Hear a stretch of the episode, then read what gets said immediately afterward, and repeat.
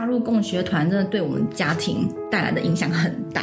学龄前的日常对待，它不只是教养问题。美国有个研究哦，在十四岁之前的孩子，听力的学习是大于视觉的学习。今天在一个自由学校里面，他他有可能是长这样。那对你来说，你会想要怎么做？听众朋友，大家好，欢迎收听越狱。那好久不见了，这距离上一次又不知道是多久了。那我们今天邀请到一个啊，又是造福我们小小的那个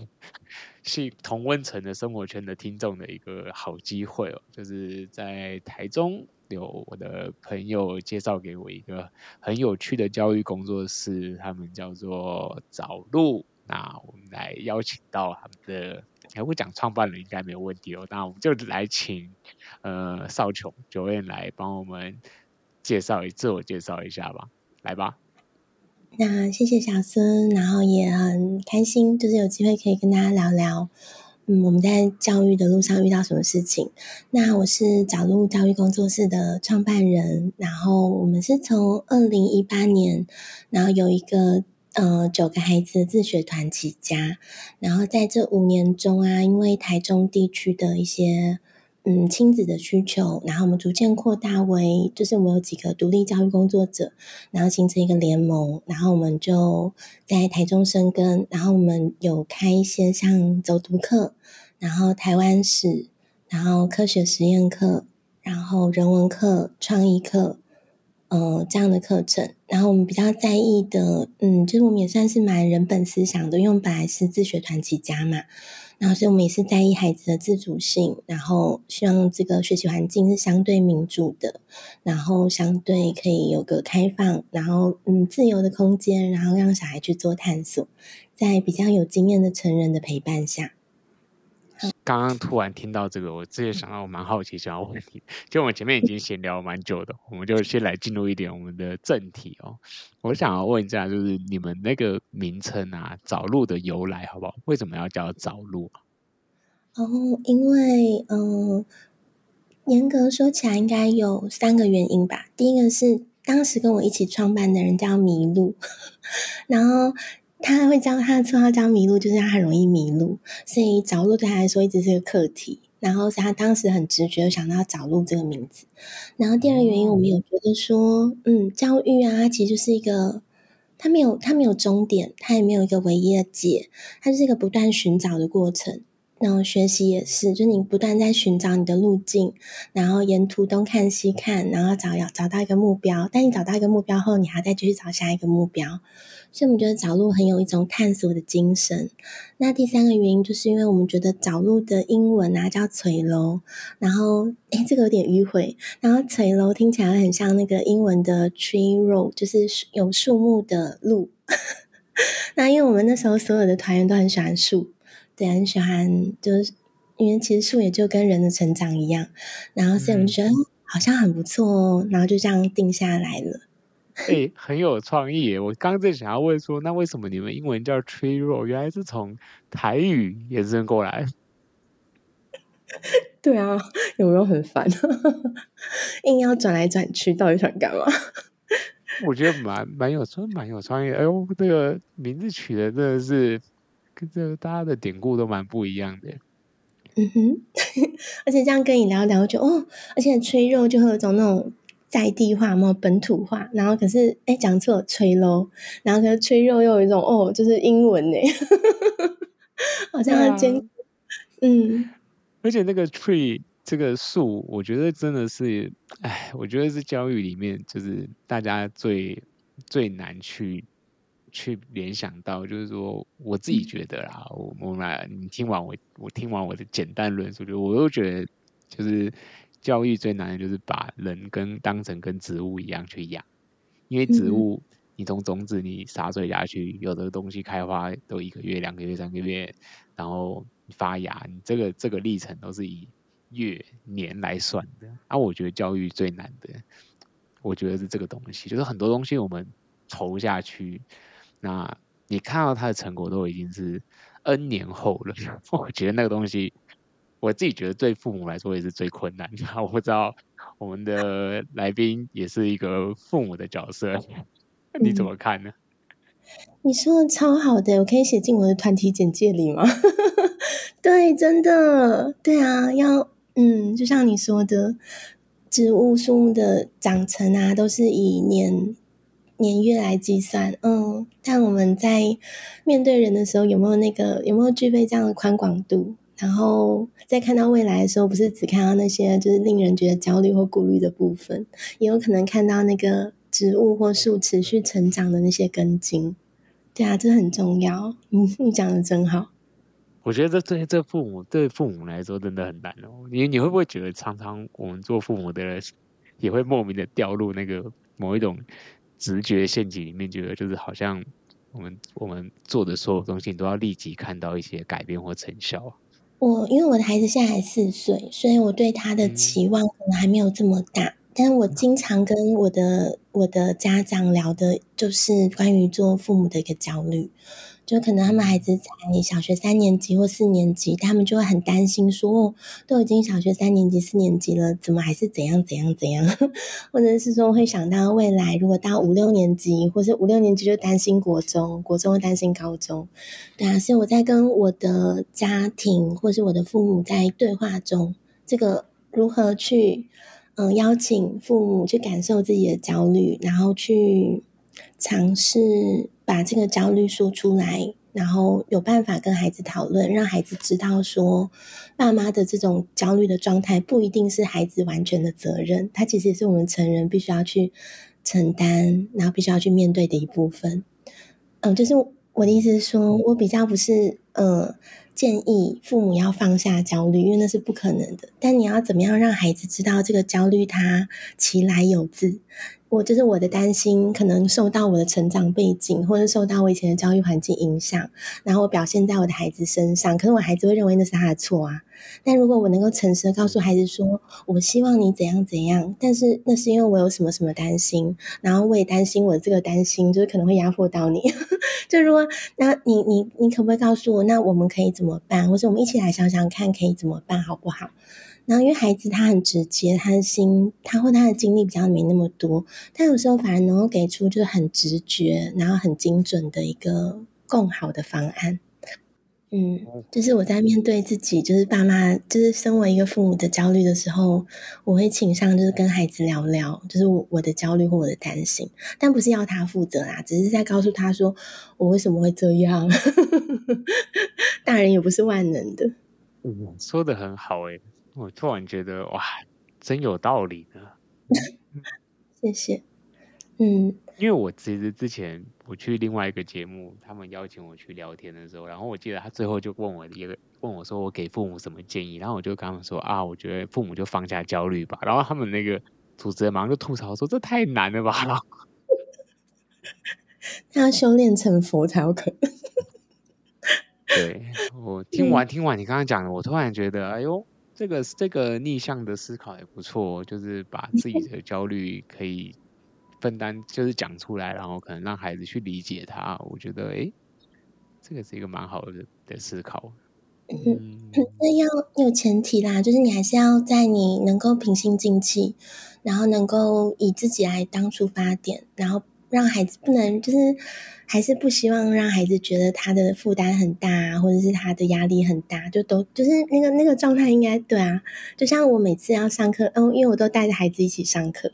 然后每次要上课前多少都会焦虑嘛，不管是对于上课的内容啊，或者待会的成员等等。那因为我带着孩子一起上课，孩子就。不一定会管你是在上课前、上课后或上课中，他有什么需求就会直接讲。那我那时候都会超不耐烦的。那我后来就很明确的跟他说，就是这这段时间啊，因为我要准备等一下的课程，然后我对于一些不知道的事情，我感到很害怕，所以我就会特别的不耐烦。然后这个部分不是你的错。然后可是如果你在这个时候可以去找你的爸爸，如果你有什么需求可以找你爸爸帮忙，我会很感谢你。就是我会跟他。就是分享这些感觉，然后给他一些我的建议。等他再大一点，我有可能问他说：“那他有什么办法？”哦，我有次就有问过他，我就说：“我好紧张，我开我开了这么多的课，就是我我觉得好焦虑。”然后我就问他说：“怎么办？”然后他就说：“那就不要开那么多的课啊。”我说那样子的话，我们会没有钱钱没有关系吗？他说没有关系啊。我说所以只要我不紧张不焦虑就就好吗？他说对呀、啊，就觉得啊好可爱哦，就被疗愈了。小朋友小朋友小朋友真的就是这么的可爱。对，小小孩都是那个直直线思考嘛。嗯嗯，真的，对啊。但有时候也许事情就是这么的，只是我们想的太晚了。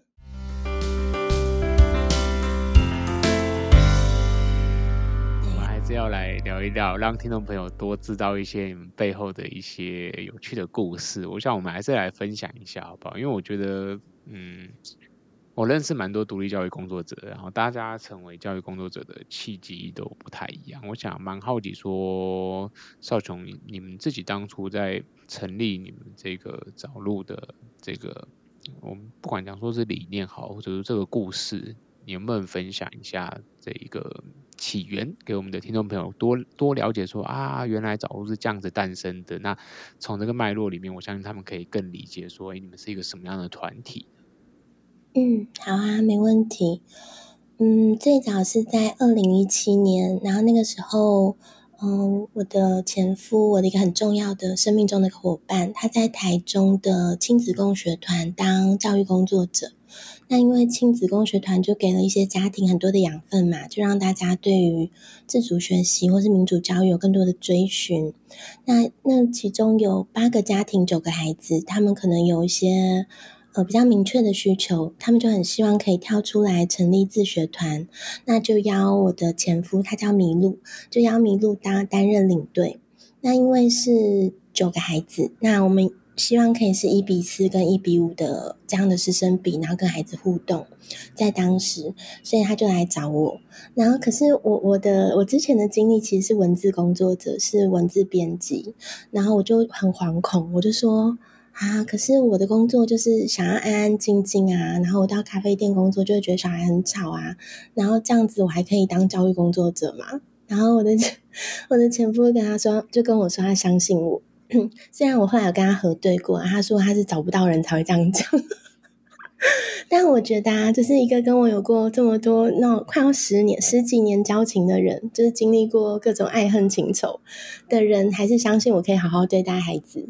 嗯，要是表示我应该伤他不够深。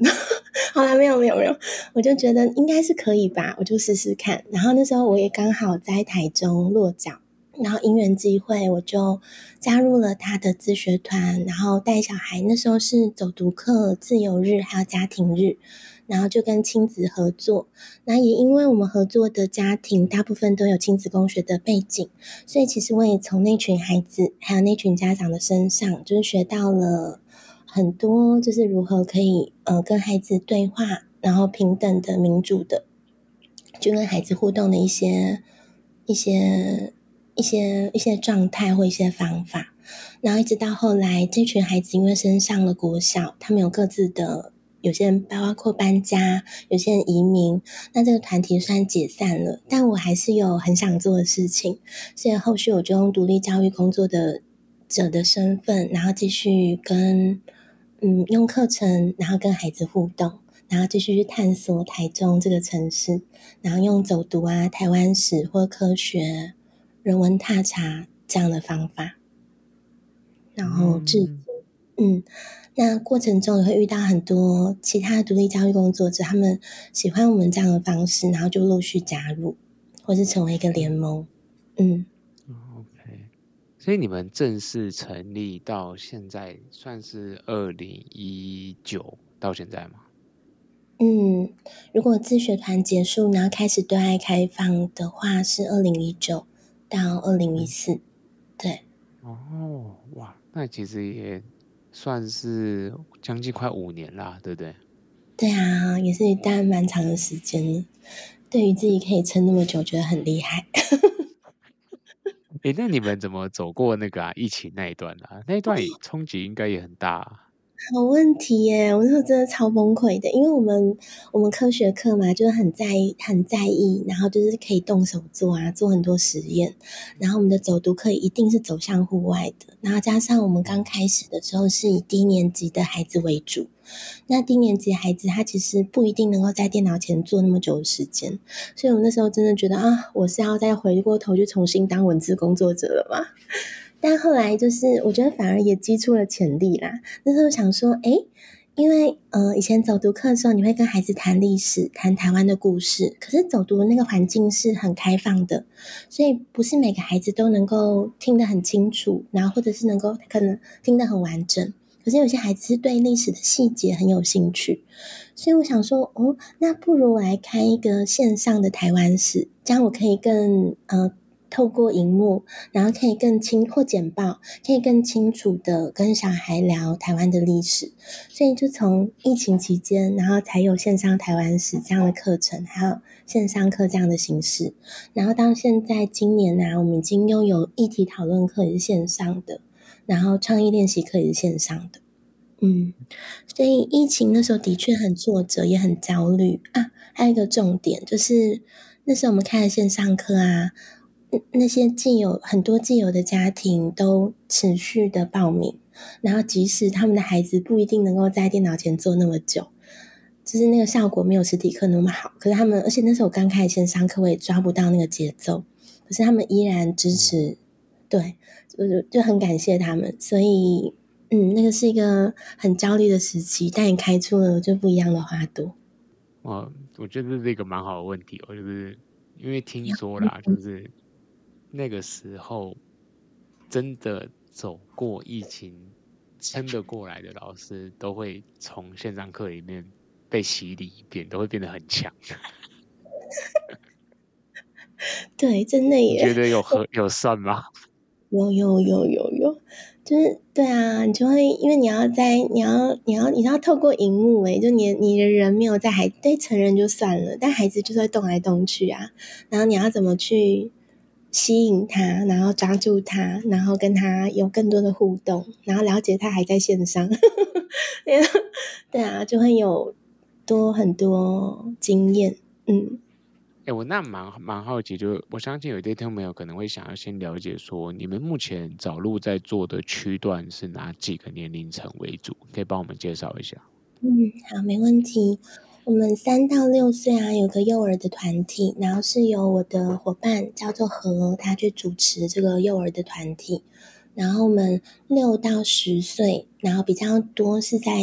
嗯、呃、走读课或科学课，然后主要是我跟金城主持。然后我们十岁到十二岁，然后也很希望有机会到国中的是创意课跟人文课，然后是由佩。另外一个伙伴主持，所以整个区段可以说是从四岁到十二岁，就是在我们这边都能够找到相对应的课程或资源。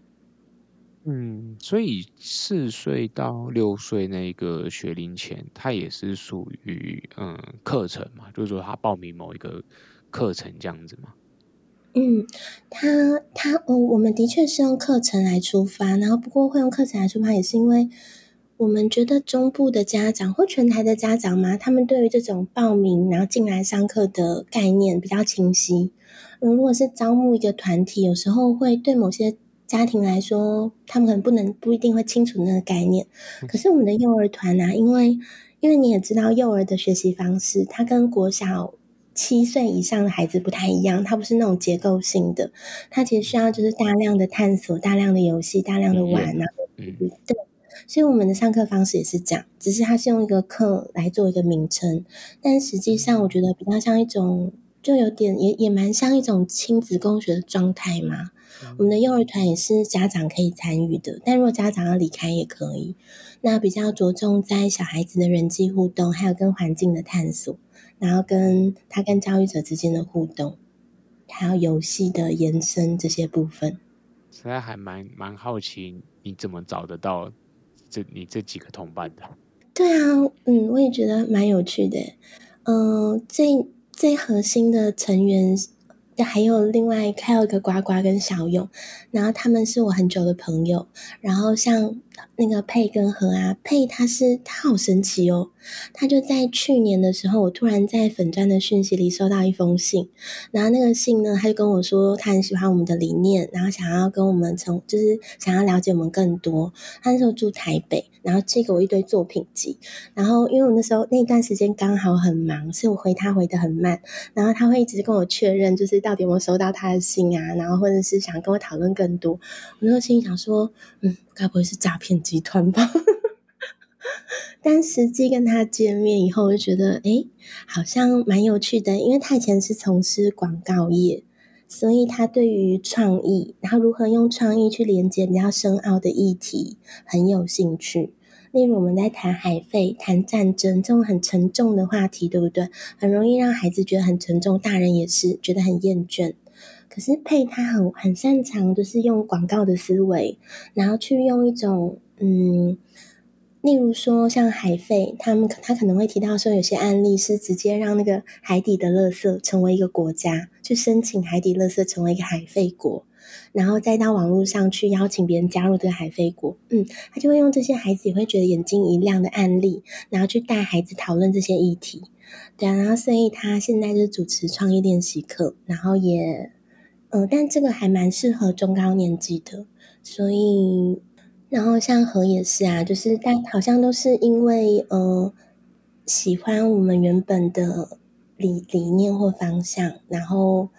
毛遂自荐嘛，然后因此认识，然后就一起走一段路这样。呃，宇宙吸引力果然在教育现场上是很实用的一个找人方式。对呀。我我另外一个蛮好奇的，就是说，你觉得你们自你自己这样的经营教育工作室，你也算是体制外教育的一份子吗？你自己会这样觉得吗？嗯，体制外哦，我觉得，嗯哦，嗯，我觉得形式每个人都有嘛。然后我自己比较是体制外教育的核心是，他有看见每个人的不一样。然后那个不一样是，因为如果硬要区分体制跟体制外，那体制它就是有个固定的进程，然后它可能会有一个固定的评量方式，然后固定的成果验收，所以走在体制的路，你会觉得很安全，因为人很多嘛。然后可是你的步调没有办法太快，没有办法太慢，因为就会有落单的危机，然后可能会有走在这条路上的压力。但对我来说，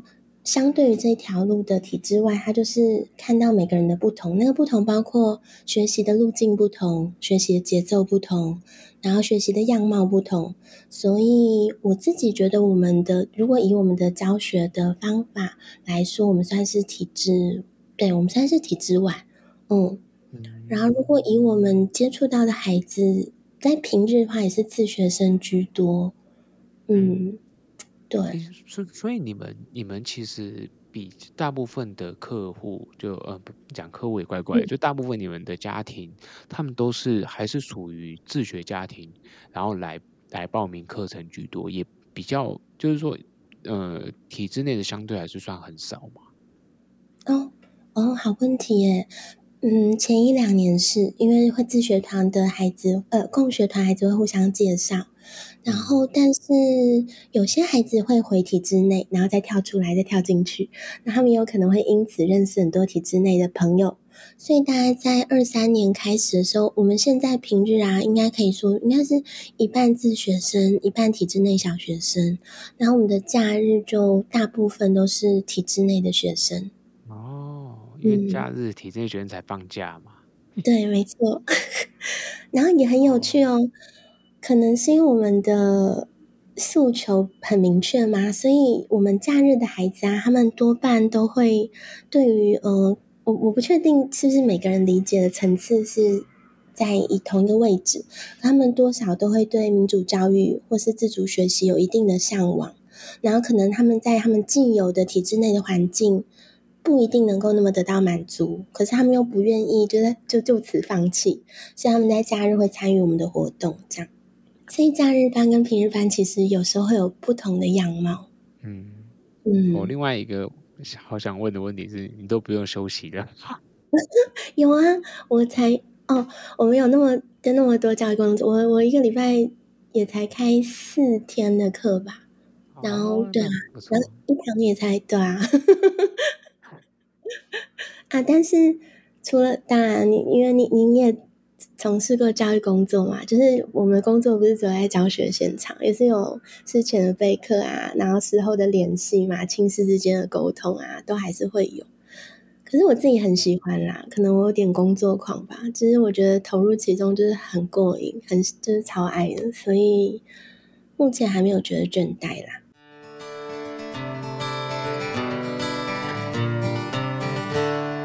接下来蛮有蛮好奇的是说，我自己在看你们的蛮多过去的哦，我这样讲有点有点像。变态一样，就是 我当然还是会去读一下我们来宾的背景，所以早入的本本专，我当然有很认真的去看了一遍你们在设计的东西，就是包括教完哪各式各样的活动，很精彩。然后我自己本身也是历史系的人，所以我我很喜欢走读的这些课程啊。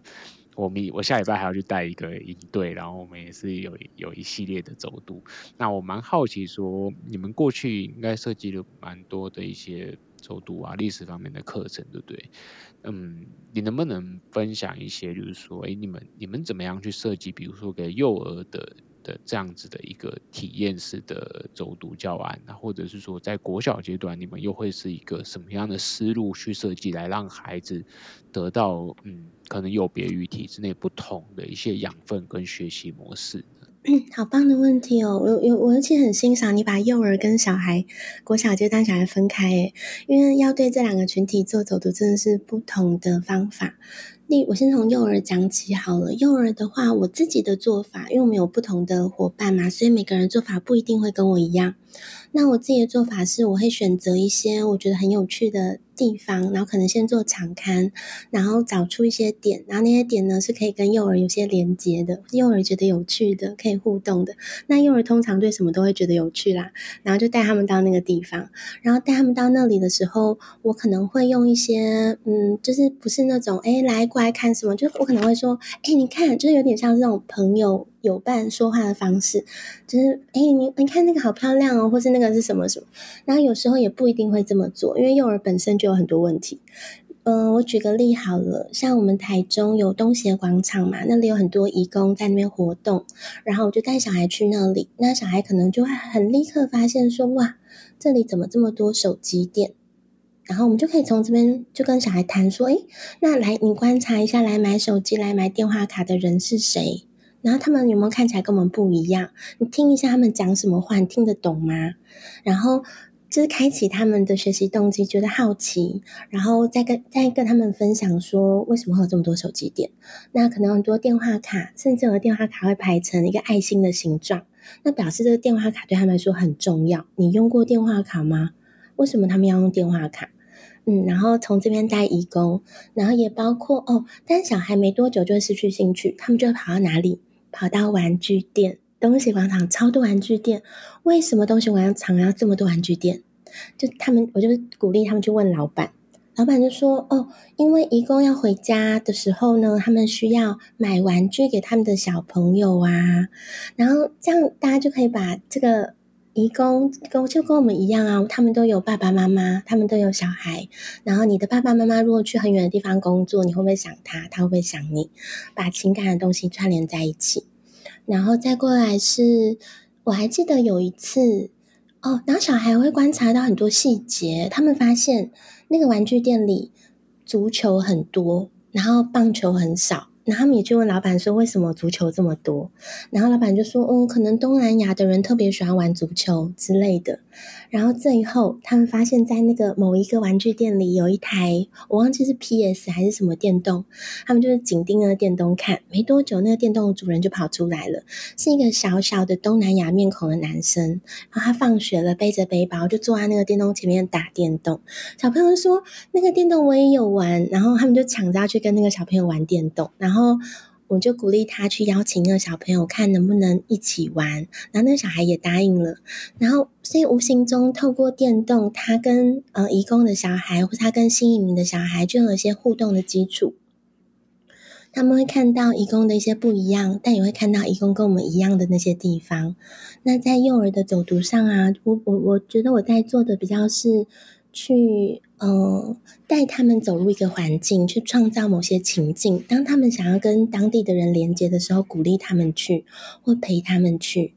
例如有一次，我们去南屯的万和宫看歌仔戏，那有一个小朋友，他就问我说：“可不可以去看后台？他可不可以走到后台上面？”那嗯，我不确定一般的大人，但可能大部分的人会觉得说会打扰别人休息嘛，会打扰别人演出。但我当时就觉得，哎，其实我也好想看看哦。然后我就问那个小朋友说：“那我陪你去问问看好不好？”然后我们就走到后台。那其实很多演寡戏或演布袋戏的大姐，她们自己也是妈妈，所以他们看到有小朋友对他们的工作感兴趣，他们是很兴奋的。嗯，他们就一口答应哦，然后让我们摸他们的戏服，摸他们的道具，然后包括那小男生超喜欢他们的刀子，一把一把的摸，诶。那我就觉得，嗯，当我当时那时候其实我还是菜鸟，我就但我就觉得教育工作者对我教育工作对我来说有一个像桥梁，就是我是那个那些。你们大家都说这个世界对小孩不友善嘛？那至少我们可以做一个桥梁，让这个小孩觉得这个世界对他友善一点。然后让我印象很深，当时这个小孩只有四五岁，然后我再见到他的时候啊，他已经十岁了。就是前几个礼拜，我在那个教育博览会，呃，光和人文教育工作室他们举办的教育，对，没错，没错。嗯我们会遇到那个小孩，因为那个小孩他后来搬家到新呃到苗诶到桃园，然后加入黑龙骑士团。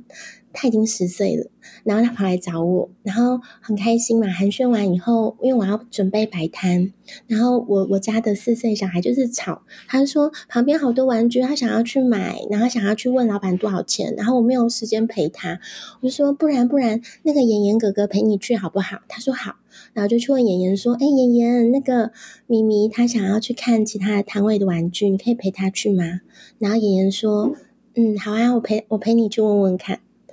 然后我就想到，诶，这句话，这个这个句话或这个举动，曾经是我对他做的，但他现在就是做，就是对我的女儿这么做，对啊，就会有那种，嗯嗯，就一种小孩长大的感觉。那这是幼儿的部分。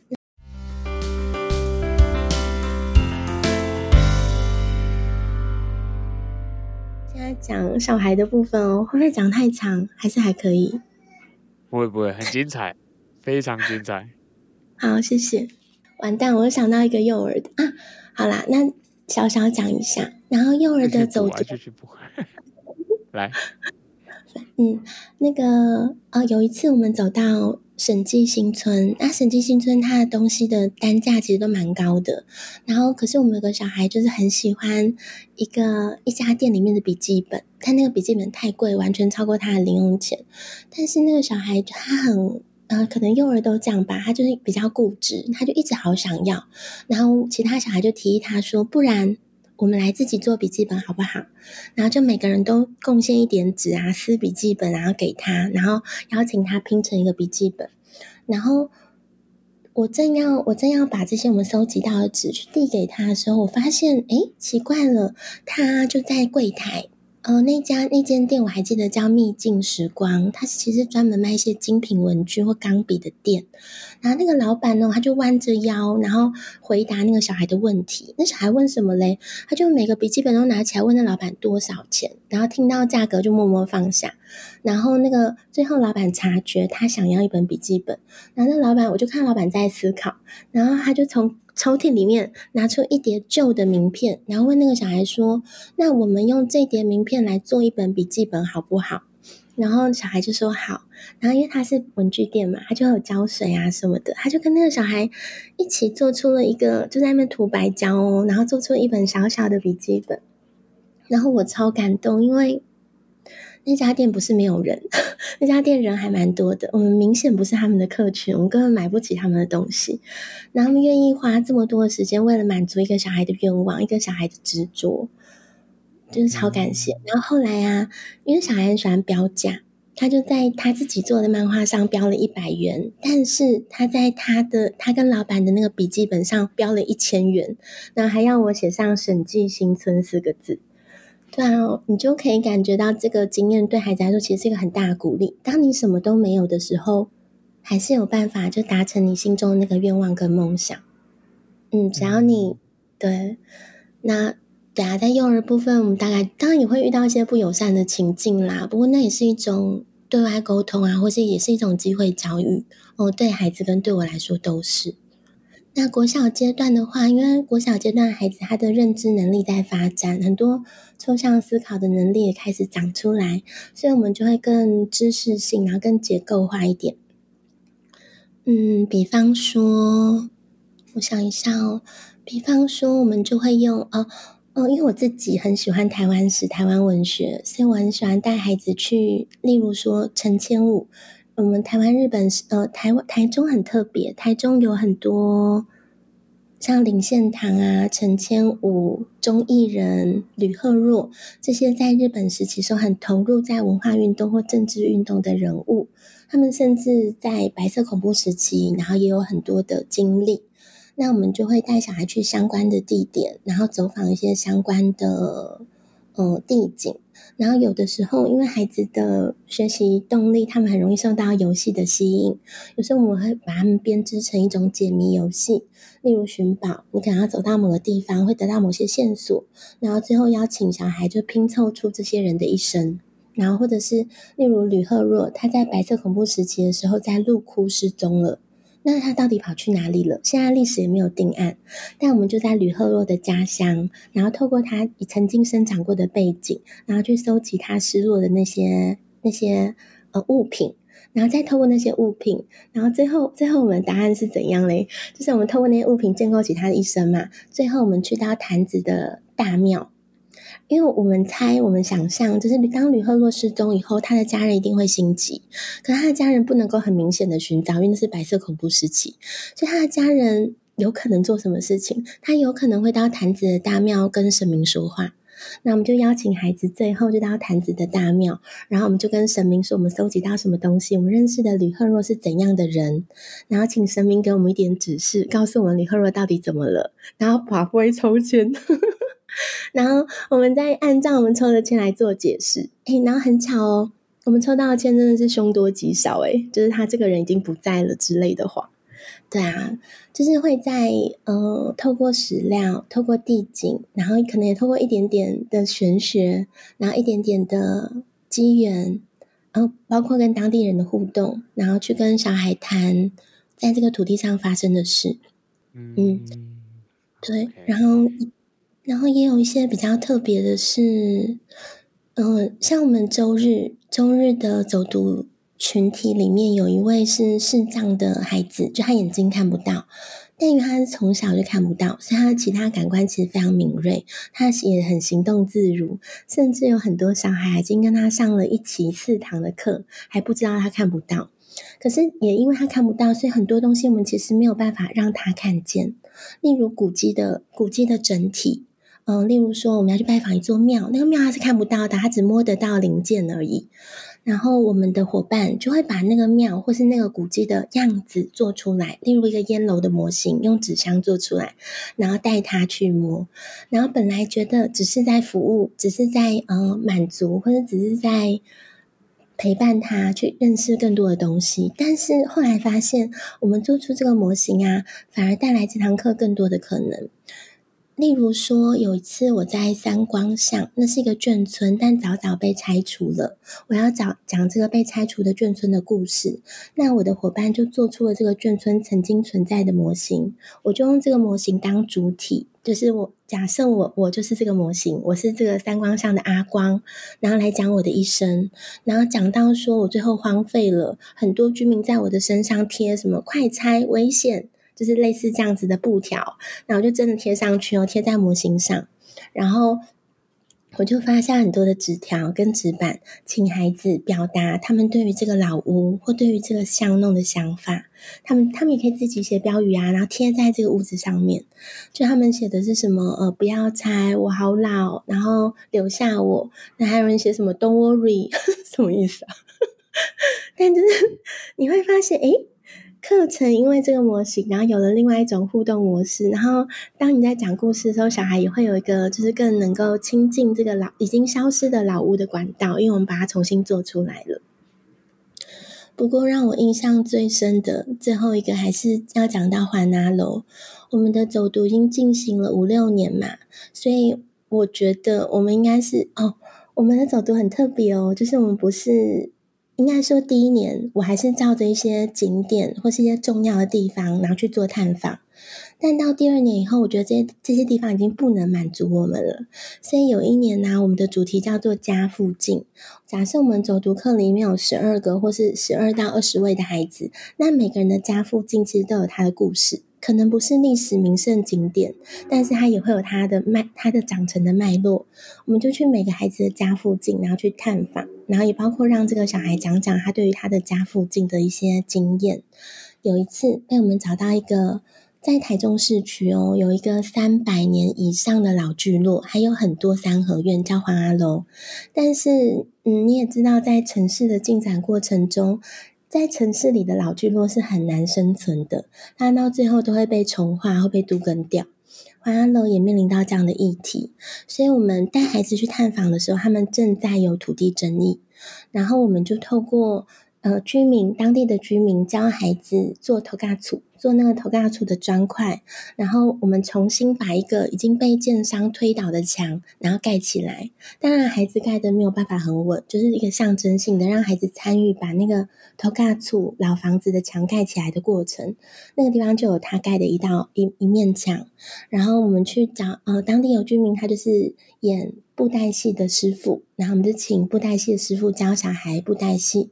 然后也在那边，因为它是清国以来的一个聚落，那里曾经住了很多汉人。他们为了要，他们不想要，他们跟当时的原住民有很多的纷争，因为汉人，呃，占据了或者是夺夺取了原住民的土地，所以原住民常常会回来寻仇。所以那时候那些三合院啊的盖都是有技巧的，他们有很多的枪口。他们面向的方式也不一样，他们巷弄故意做的迂迂回回，全部是为了易守难攻。那这个概念，你如果直接告诉孩子不有趣嘛，也没有人会在乎啊。那要怎样让孩子觉得很有趣？我们就在那个巷弄里面分成两个两个团体、两个族群，然后请他们用水枪，请他们在里面打水仗。然后有一定的游戏规则，然后你要占领某些地方，那才算这个团体的胜利；或是你要让某些地方不要被占领，才算这团体的胜利。然后小孩就会躲到，他们就会躲到那个那个房子，他有设计一些小阁楼，然后就实际去攻击，然后发现真的就很易守难攻。嗯，然后啊，然后因为这个村落遇面临到。法律的纠纷嘛，然后跟建商的争议，所以我们也去拜访居民，去访问说他们实际上遇到哪些事情，然后到底法律的关键点在哪里，然后请小孩开，嗯、呃，类似像公民法庭，就是小孩扮演律师，扮演建商，扮演。呃，居民我们是真的找居民扮演居民的委任律师，扮演法官，然后实际用法律哦，然后还有历史，然后来评判这块土地到底属属于谁。嗯，然后这个是我们在国小阶段比较常做的事，就是相信孩子，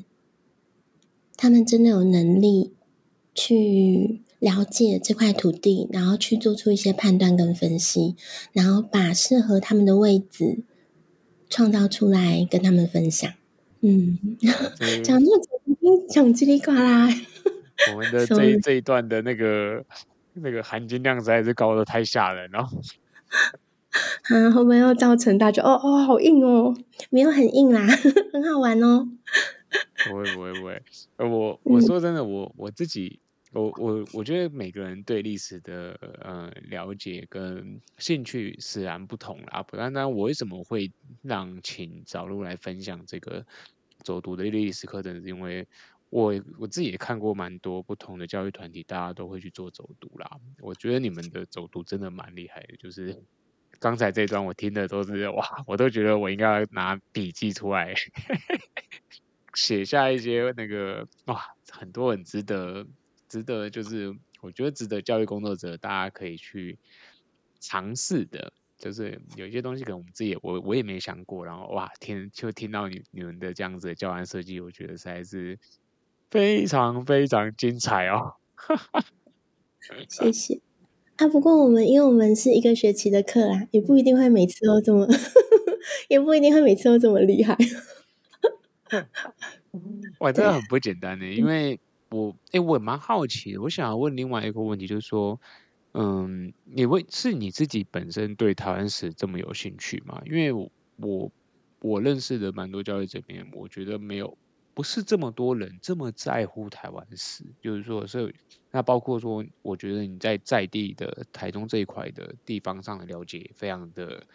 深啊，对吧？我蛮好奇说，你自己对历史的兴趣是本来就使然吗？还是说是在做教育工作之后，你才有更进一步的兴趣呢？之类的？好棒的问题哦。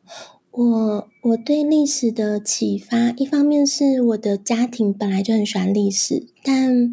嗯，一个更深的启发可能是我大学期间，我大学期间读的是在花莲的东华大学，它是呃，然后是原住民族学院，它那个强调社会学。文化人类学的一个学学院，然后我在那个时候就越接触到不同的族群，然后发现哦，台湾竟然有这么多的文化，然后可能是那个阶段哦，然后因为我们研究社会学嘛，又不免会谈到，譬如说白色恐怖，然后转型正义，嗯，然后那那个就那种前人为了我们现在的我们现在生活安定，奠基于很多前人的努力，这件事情非常的让我惊讶，就是原来我从小到大。我我我的那个年代还是在长江黄河哦，我的我高中的历史课本还是在长江黄河。我也是啊。对呀、啊，然后觉得天哪，怎么会？我完全不知道这样的事情。然后再过来是我后来离开华联，我住在台南。台南人就是一个 you know you know，他们就是一个对自己的历史非常的骄傲，然后有荣耀感的一个城市。然后，所以我那时候应该是因为这一连串的关系，那我就对台湾历史特别喜欢。可是呢，我到台中的时候其实很不习惯。台中它是一个，嗯，我不知道这样讲会不会得罪台中人，但我我的我觉得台中是一个很大气、很大气的城市，什么东西都很大，然后很精、很亮、很新。嗯，然后我对我来说有点不习惯，从台南跟花莲来到台台中很不习惯。可是因为我开始走读，我发现原来在很多重划区里面，其实还躲着很多还没有被拆掉的老聚落。台中形成一个很特别的纹理哦，在大马路上，你看到是好高好高，像七期那样的高楼大厦。可是你可能转进一个转角，里面就是个头盖土诶，里面可能就是个颓圮的砖墙。然后那个阿公阿妈还还有很多传统记忆可以告诉你。这种这种落差感让我好惊讶哦。然后也嗯，然后加上我后来研究日本时期，也发现在日本时期，台中其实曾经是文化城。很多抗日，或者是很多争取自主的、争取自觉、争取台湾议会的人，都是出生自中部地区。嗯，然后也因为走读，因为台湾史，我才对台中这个城市有更深的认同，才觉得自己住下来了。真是精彩的故事啊！谢谢啊，你怎么那么会夸奖人啊？好，那真的啊，真的，真的，因为我其实我我跟这是很有趣的，就是。我在你这个访纲给你的时候，大概是三个多礼拜前吧。我们大概已经蛮早之前，我就我们就敲好日期了嘛。然后那个时候，其实我只有看你们的粉砖的内容。然后我自己本身那时候刚好我正正正准备要进行我们营队的教案的设计。然后我自己虽然是念历史系的，但是。我对台湾史其实，嗯，我很有兴趣，可是我没有对地方史，就是单独某一个把，我们我们讲在历史里面，你做的更微观，你说限缩在某一个地地名或者某一个地点去做当地的地方地方史的这种田野调查，或者说我们讲走读，其实我我并没有这么的有兴趣，但我自己其实是在。这几个礼拜，因为我们在做深坑的走读教案，然后我们也是做完之后，我就跟我的同事，就我们也说了，我们都是在做设计同一个教案，我们就说啊，现在我现在对这超有兴趣，就是每一个地方的地方史，我都好想要抓出来研究，就是我觉得那个那个东西，就是是我这段时间刚好有一个蛮大的。嗯，一个刷新吧，就是在正在正在扩充，然后我正觉得啊，这个学习真有趣。然后我听到你们的这个刚才分享的这段时候，我觉得哇，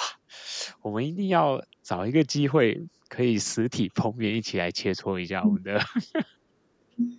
你觉得这主意怎么样？赞赞赞，要哦要哦。对啊，你懂哎，就你越认识他，越爱他那种感觉。真的，对啊，而且我觉得好处是说，因为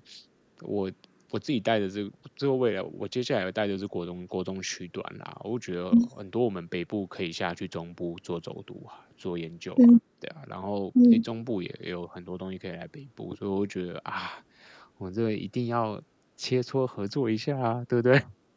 赞赞赞赞，对啊，我们好希望可以，因为我们很多小孩自学家庭的小孩到了高年级，他们已经面临到就是国中可能会相对缺乏同才的这样子的状态，所以就是不管在教育博览会上，就大家聊的也就是国中自学生他们需要他们同才的需求该怎么办，然后你又讲到你们在呃北部，然后又就是国中的孩子，然后又深坑的走读，哇，好棒！真的，果然大家大家都是被奇怪的那个宇宙吸引力，大家都在做相同的事情，然后就会默默的被凑在一起这样子。对啊，缘分。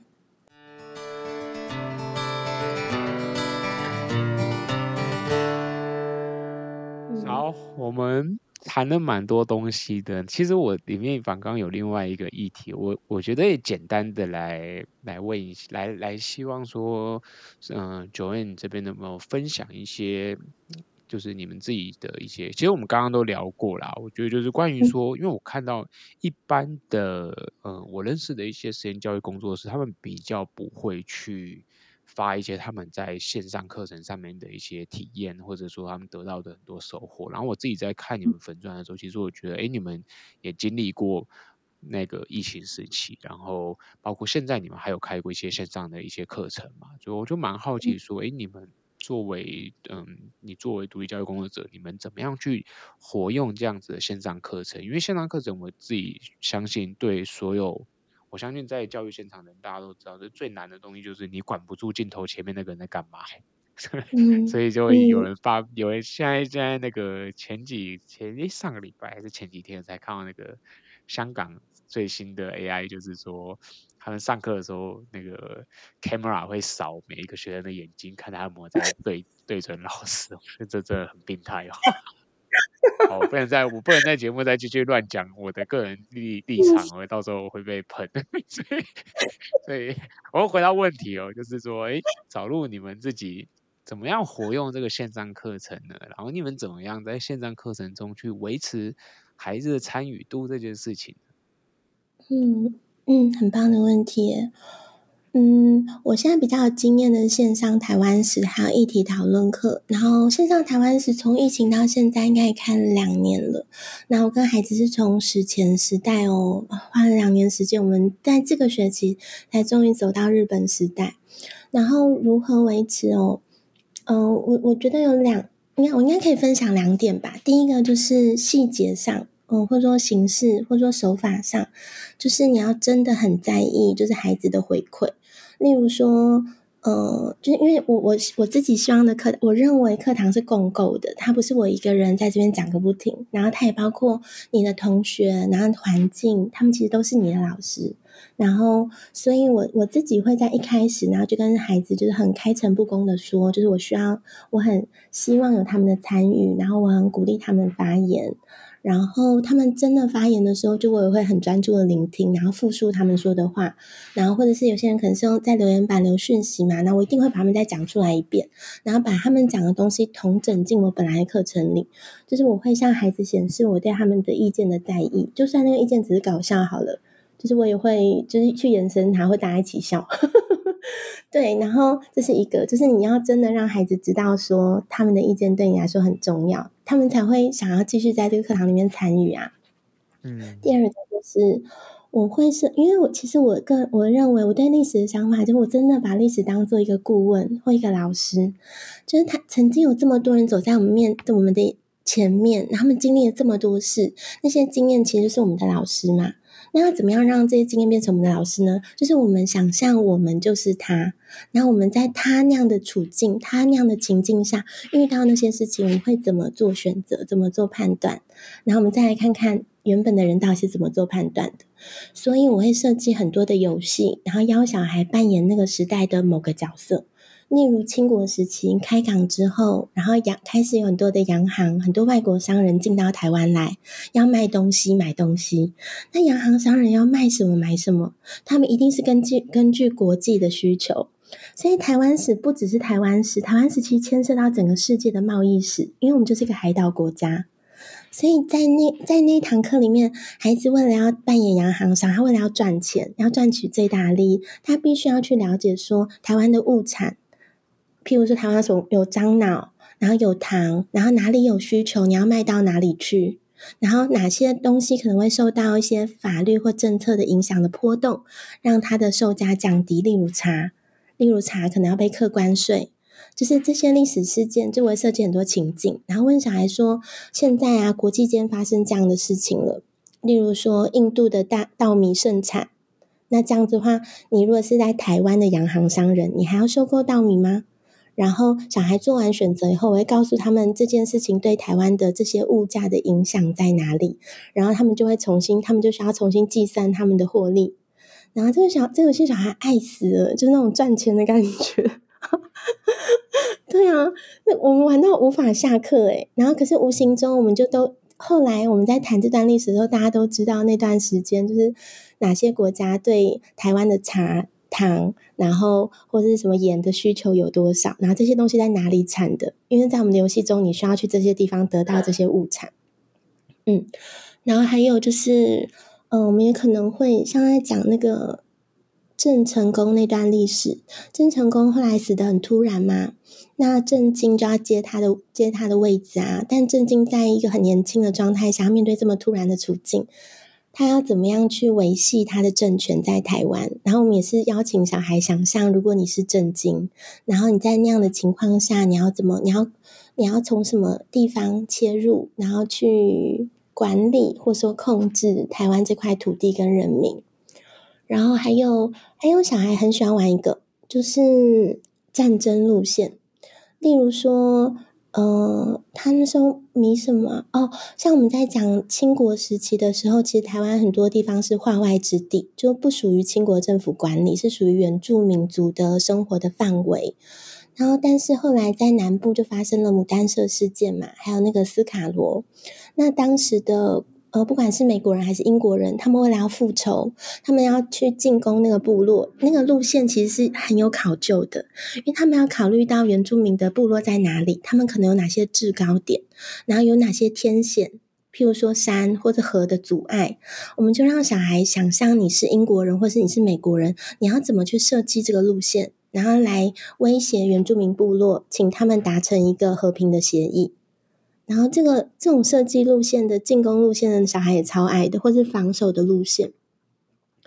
总之，我们在做的就是把历史这件事情啊，就当它就是历史本身就是一个情境，然后透过角色的设定，还有周边资料的搜集，然后邀请小孩进入这个情境里担任某个角色，然后他要在这个情境里搜集到足够的资料，才有可能获得就是比较丰硕的成果或更好的生活。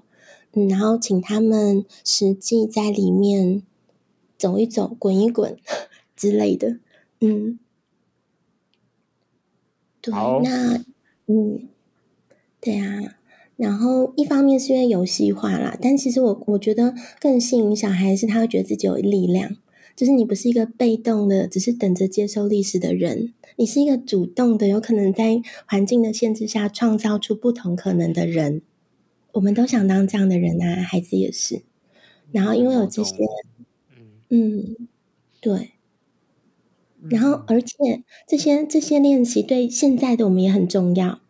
台湾经历过这么多的战争，台湾现在也还有可能面对到战争。那以前的那些战争对我们来说价值是什么？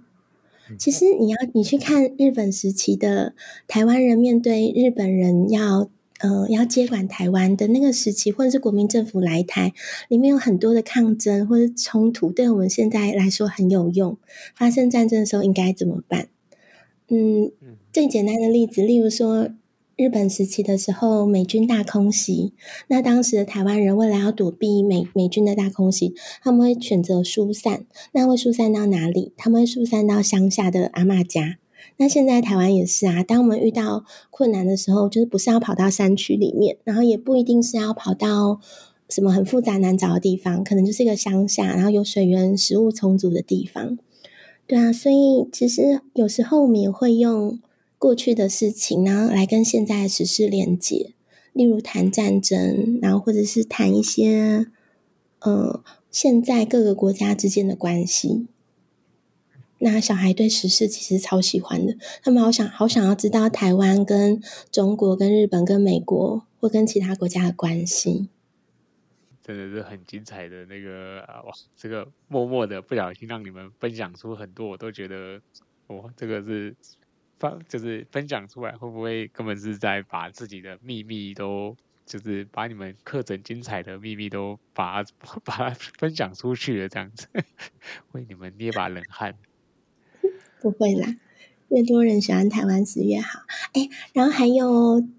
呃，因为我们因为台是线上嘛，所以学生一定来，一定来自台湾各地。所以我们有个超有趣的现象，例如我们在讲荷兰时期，然后有有小孩子住在台南，然后他可能会就是带带，就是他会在那个荧幕前就展示一些关于安平古堡他去过的一些，嗯、呃。照片，然后或者他认他认识的一些书，然后最好笑的是有一次我们在讲长滨遗址吧，然后刚好小孩住在台东，所以他就还跑到那个长滨遗址去看，就是我们在课堂上讲的那些东西。然后我真的很喜欢线上台湾史，我不知道为什么，但我们目前收到的孩子大部分都是真的很喜欢，就很想了解历史的孩子，所以。像我那时候去台南，后来又跟台南这个小孩就碰面，然后前几天哦，那个台东的小孩他来台中玩，然后他也来找我，就是聊聊天这样。对啊，就是本来只是线上课，但后来也会有些实体上的互动，然后你也会真的觉得线上好像串起了我对台湾整体的认识。因为我在备课的时候，也会去想到说，我面前的这些小孩，他们住在哪些城市？我在讲这段历史的时候，如果提到哪些城市，有可能会让他们就眼睛一亮，会觉得与我有关。嗯，我的备课好像就是在想，我想说的是跟你有什么关系的那个过程。没错，真的是这样子啊！哇，嗯，好，我觉得我们一定要，我一定要在。等到以后未来我们开始，我自己开始走一些教案的时候，我觉得到时候历史的部分一定要找你一起切磋一下。欢迎，我也很想跟你聊聊。嗯，哦，我们不知不觉聊得非常非常多，我想我们进入到节目的尾声吧。那我想让你们去，嗯。就是可以跟听众朋友讲一下，说，哎，什么样的家庭，哎，欢迎你们来找，来来去找路，然后去找你们类似适合的课程，然后你们的服务对象主要是怎么样的人？这一块可以帮我们再做一些介绍吗？嗯，没问题。嗯，如果你有可能，你有亲子共学基础，或是如果你是自学家庭，然后你在自学这条路上走到有点孤单，有点疲惫。或者孩子已经有些很明确的学习主题上的需求，然后这个需求是我们可以跟他连接的，